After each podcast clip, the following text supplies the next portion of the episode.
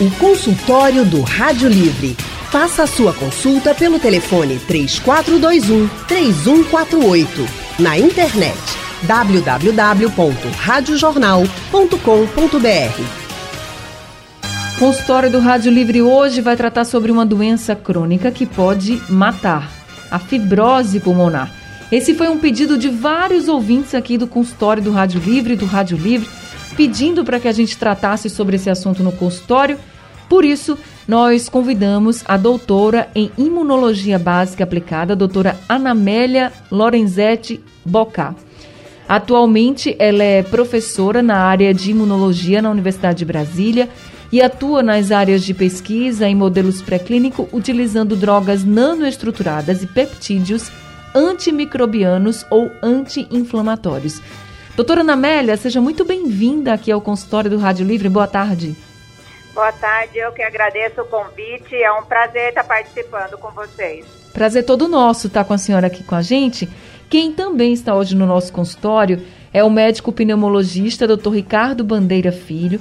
Dr. Ricardo é subespecialista em fibrose pulmonar e doutorando em fibrose pulmonar.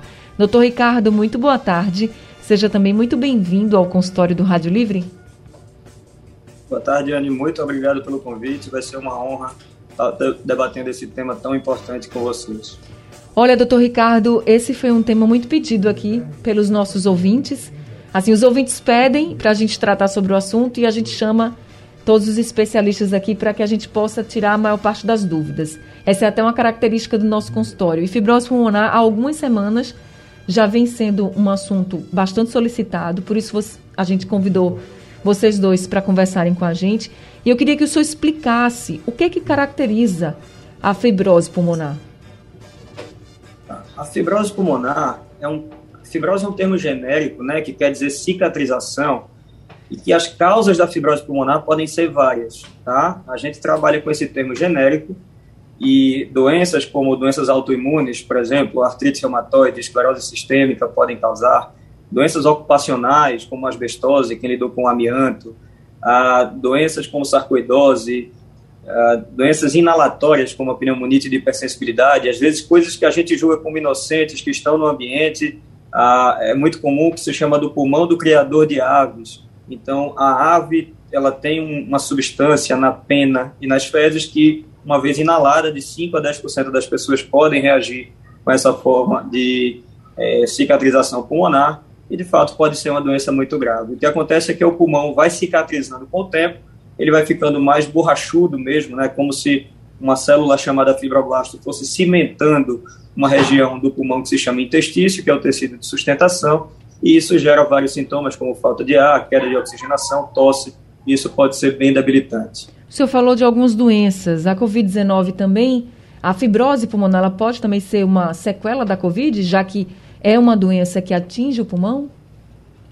Sem dúvida. Isso é uma, uma realidade que a gente está vivendo atualmente, né? Porque na primeira onda da Covid, a gente começou a receber esses pacientes de volta no consultório, no ambulatório, do hospital público, do, do serviço privado, e ver que sim, alguns pacientes é, ficaram com essa sequela, normalmente pacientes com doenças mais graves, né? Uma Covid mais grave, que requer UTI, que requer internamento, eventualmente intubação e ventilação mecânica mas sim, sem dúvida pode ser uma sequela dessa doença sim.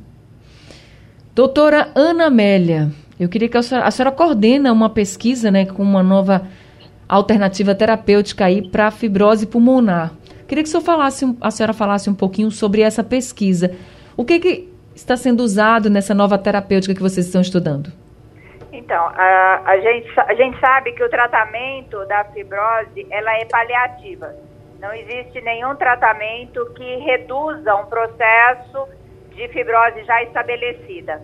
Então, nós tínhamos já alguns peptídeos de, de projetos anteriores que a gente sabia que tinha um perfil anti-inflamatório e aí a gente usou esses peptídeos, a gente fez um screening para escolher qual o melhor peptídeo e a gente viu que a, o estabelecimento da fibrose foi retardado bem como quando a, o camundongo já tinha uma fibrose estabelecida, quando a gente usou o, o, o peptídeo que a gente escolheu, ele tinha uma reversão da área formada por deposição de colágeno e a formação do, da fibrose. Então, os primeiros resultados que vocês observam já são positivos, assim, para essa nova forma de tratamento? São, são extremamente positivos. Eles regulam como é que o tecido está respondendo àquele estímulo. É, como a gente já, já discutiu aqui, existem vários, é, várias coisas que induzem uma fibrose no nosso modelo, a gente usou um estabelecimento mais é, grave de fibrose, então a gente já parte para um processo crônico bem estabelecido dessa fibrose e os peptídeos que a gente testou conseguiram reverter isso. Reverteu completamente, doutora, ou uma parte? Não, ele, a gente teve uma reversão importante não totalmente, mas aqueles parâmetros como a elasticidade do pulmão, a capacidade de fazer as trocas gasosas, isso reverteu quase igual ao controle, aquele indivíduo que não, não teve a fibrose estabelecida. Então, por exemplo, uma pessoa que estava sofrendo com a falta de ar muito intensa, como o doutor colocou aqui, ela nesse tratamento ela poderia voltar a respirar melhor? ela poderia ter uma, uma capacidade de oxigenação melhor. Só que a gente tem que lembrar o seguinte, esses estudos, eles foram é, financiados por um projeto do PPSUS é, durante é, quatro anos, só que a gente conseguiu estabelecer a parte pré-clínica. Então, a gente, na hora que a gente começaria a fazer os ensaios clínicos, é, nós estamos com um problema de financiamento. A gente não tem mais, o PPSUS parou de financiar esses projetos de pesquisa. Ai, meu Deus, sempre a gente esbarra nesses problemas né, financeiros aqui no nosso país, infelizmente. Consultório do Rádio Livre hoje está falando sobre a fibrose pulmonar. Nós estamos conversando com a doutora imunologia básica aplicada, a doutora Ana Amélia Lorenzetti Boca e também com o médico pneumologista Dr. Ricardo Bandeira Filho. Nós já estamos recebendo aqui, alguns ouvintes já estão mandando perguntas. Um deles foi o Adilson. Ele mandou um áudio pelo nosso WhatsApp. A gente vai ouvir agora a mensagem do Adilson.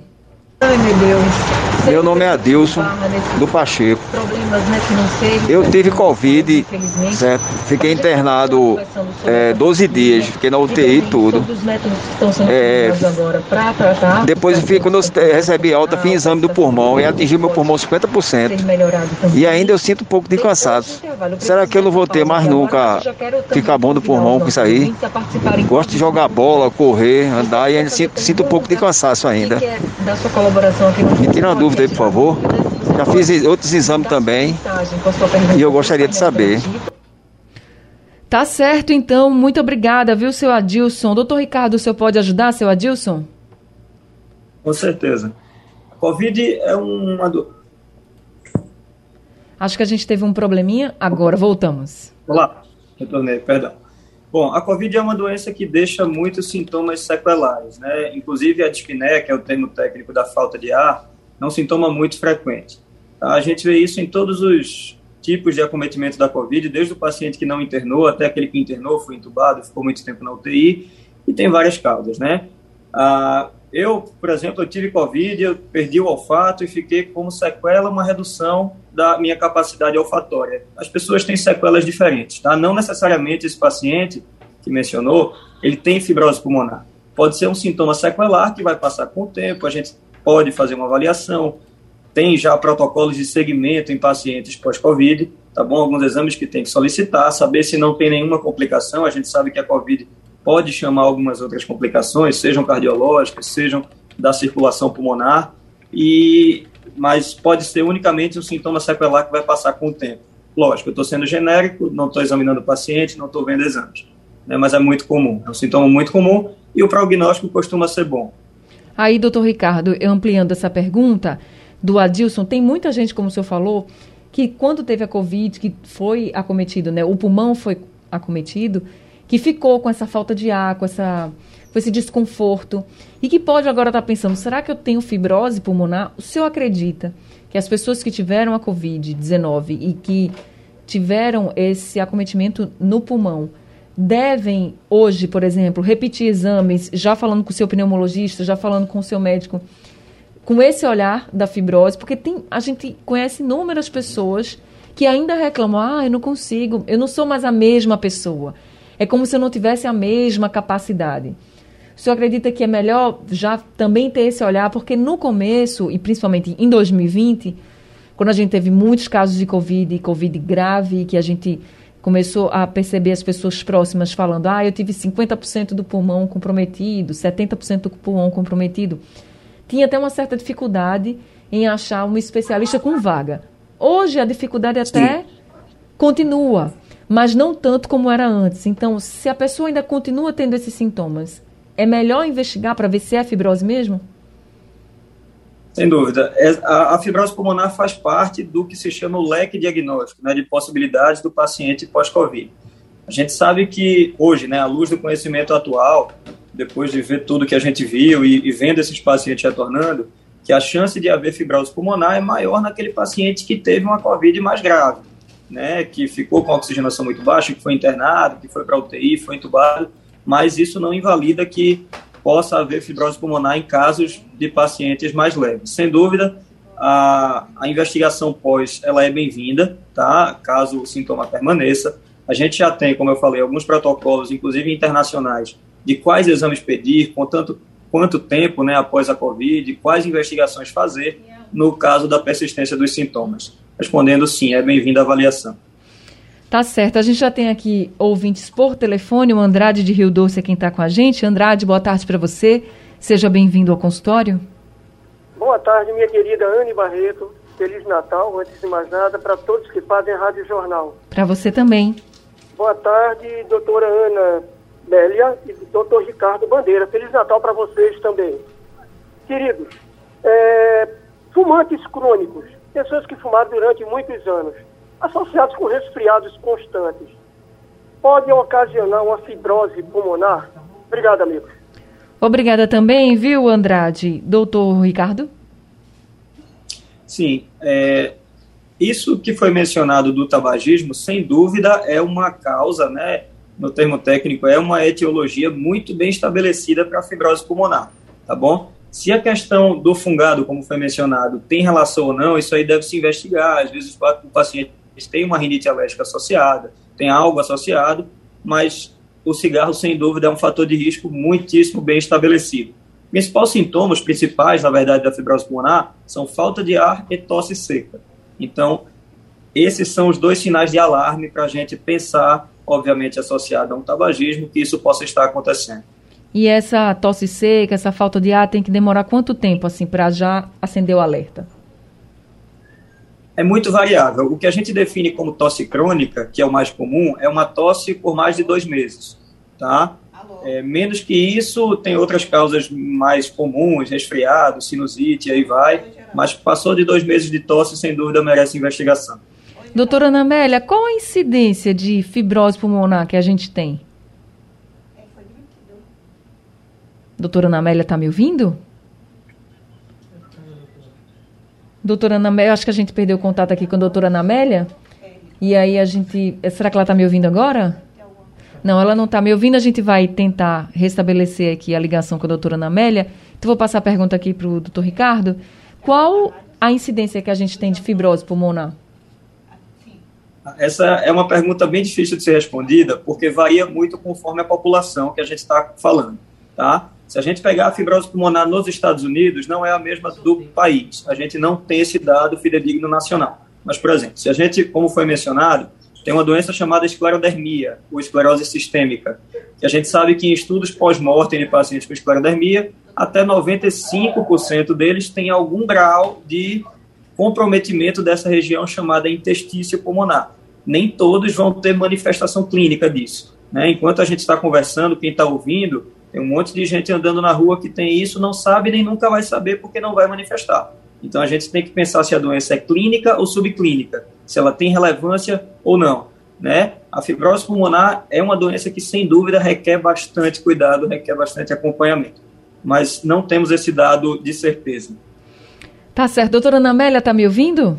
Tô, tô te ouvindo. Ah, que bom. A gente conseguiu, então, restabelecer aqui a ligação. Sim com a doutora Ana Amélia, que está coordenando uma pesquisa, gente, para você que ligou o rádio agora, com uma nova terapêutica, né? uma alternativa terapêutica para fibrose pulmonar, para tratar a fibrose pulmonar. Ela está usando peptídeos, por exemplo, e que está tendo ótimos resultados, pelo menos nessa fase inicial, né, doutora? A senhora teve ótimos resultados. E a senhora disse que precisa, foi a fase pré-clínica e agora precisa ir para os ensaios clínicos e está faltando verba. Eu queria que a senhora falasse um pouco sobre qual será esse ensaio clínico em que consiste de fato numa pesquisa? Então, a gente está vendo agora com a vacina que a gente tem uma fase que são chamados de ensaios pré-clínicos, onde a gente usa um modelo experimental em vivo, por exemplo, um camundongo, ratos, depende de cada pesquisa. E uma vez que esses dados eles são promissores, a gente muda para a fase clínica, que tem a fase clínica de, tem o ensaio clínico de fase 1, 2, 3. Depois do ensaio clínico de fase 3, é que essa vacina ou medicamento é autorizada para uso indiscriminadamente para ser vendido. O que a gente tá, já tem dados para mudar para os ensaios clínicos de fase 1. E esse projeto vinha sendo, é, nos últimos é, quatro anos, é, financiado pelo próprio SUS, porque existe um programa do, dentro do PPSUS que é, é tá, tentando trazer novas metodologias ou novos tratamentos para dentro do SUS. Só que tem um ano e meio, mais ou menos, que todos esses projetos foram, é, não foram renovados. Eu tinha o projeto, ele, ele finalizou. Quando a gente ia mudar de fase, é, não tem mais apoio de recursos para isso. E a gente está falando de quanto em recursos? Então, nas, nos ensaios de fase clínica, eles são mais baratos. Mas a partir de agora, nos ensaios clínicos de fase 1, a gente começa a falar em um milhão de reais. Porque é. tem que recrutar um número de pessoas, tem que acompanhar, tem que ter uma equipe médica e clínica. Então, a gente precisa de um grupo um pouco mais estruturado. Em Mas... Brasília, o hospital universitário tem condições de de fazer, de, de coordenar um ensaio clínico desse porte, mas a gente precisa de recursos. É, mas se gasta tantos milhões de reais com tantas outras coisas, né? Aí fazendo uma crítica até campanhas políticas, por exemplo, e que se fossem utilizados para a saúde, para a pesquisa, a senhora está falando de uma pesquisa que pode mudar a vida desses pacientes. Eles podem ter aí uma reversão de um problema no pulmão que hoje não tem, eles não conseguem, né, essas cicatrizes não conseguem ser revertidas e podem ser revertidas. A gente pode ter esse avanço no tratamento e não tem porque o SUS não está mais financiando esse estudo, essa pesquisa. Eu lamento demais, lamento mesmo, espero que o governo federal tenha mais consciência do que está fazendo e que financie estudos e ciência, pesquisa, porque é isso que a gente precisa também, a gente está cuidando das pessoas porque se a gente tiver, se a gente tiver, por exemplo, uma alternativa como essa, a gente pode dar uma qualidade de vida maior para o paciente. É nesse sentido que vocês, inclusive, estão estudando, né, professora Ana? Justamente. O que eu acho é que tem áreas que precisam ser política de Estado e não política de governo. A gente viu um aporte grande de dinheiro para Zika, é, é, Zika, dengue e chikungunya há uns três anos atrás. Hoje não tem nenhum recurso para quem começou a fazer pesquisa nessa área. Todo o dinheiro foi colocado em Covid. Não que não seja importante, mas daqui três, quatro anos eles, a gente vai ter alguma outra pandemia ou qualquer coisa, aí eles vão mudar. Então, o governo precisa entender que tem para algumas doenças, a gente não pode ficar com essa oscilação de recursos para pesquisa. A gente precisa ter um começo, meio e fim. É verdade. Ô, doutor Ricardo, a fibrose, ela só surge como uma sequela de uma doença como o Covid, artrite reumatoide, esclerodermia, como o senhor colocou, até a pneumonia? Ou existem outros fatores que também podem levar a fibrose pulmonar no paciente? Podem, podem sim. Ah, a gente sabe que tem fatores genéticos né, que predispõem, então existem é, Vou citar aqui um exemplo. Existe o polimorfismo do MUC5B, que é uma, uma mutação que pode ocorrer e que a gente sabe que ela está presente em várias doenças, mesmo com causas diferentes, vamos dizer assim.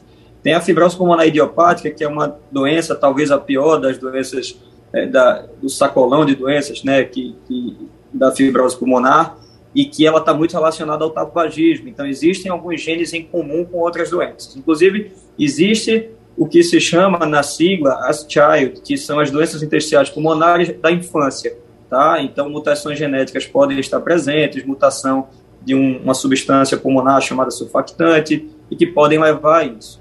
É, há umas duas semanas mais ou menos eu vi um rapazinho de 11 anos internado que sim, tem uma fibrose pulmonar avançada, com indicação de transplante pulmonar, e no caso dele é uma mutação genética que predispôs a isso. Eu vou agora. É, a gente vai soltar aqui o áudio do Gustavo. Ele mandou uma mensagem para a gente pelo nosso WhatsApp. Vamos ouvir a pergunta dele. Boa tarde, eu queria tirar uma dúvida com o doutor aí. É, já tive pneumonia uns 5 anos atrás, só que hoje em dia ainda tem um, um, pingarro. Isso pode ser a pneumonia de volta ou é normal? Obrigado. Doutor Ricardo? Tá, é, não, não acreditamos que seja a mesma pneumonia, né? Cinco anos é muito tempo. E normal também não é, merece investigação. Pigarro é uma, um sintoma né, que vem quase sempre ali da região da corda vocal, é muito relacionado tanto à doença do refluxo gastroesofágico quanto à rinocinusite crônica. Então, alguma coisa está acumulando muco na região da garganta que está levando a essa limpeza frequente que a gente chama de pigarro. Mas não vejo relação com a pneumonia. Em relação com a fibrose?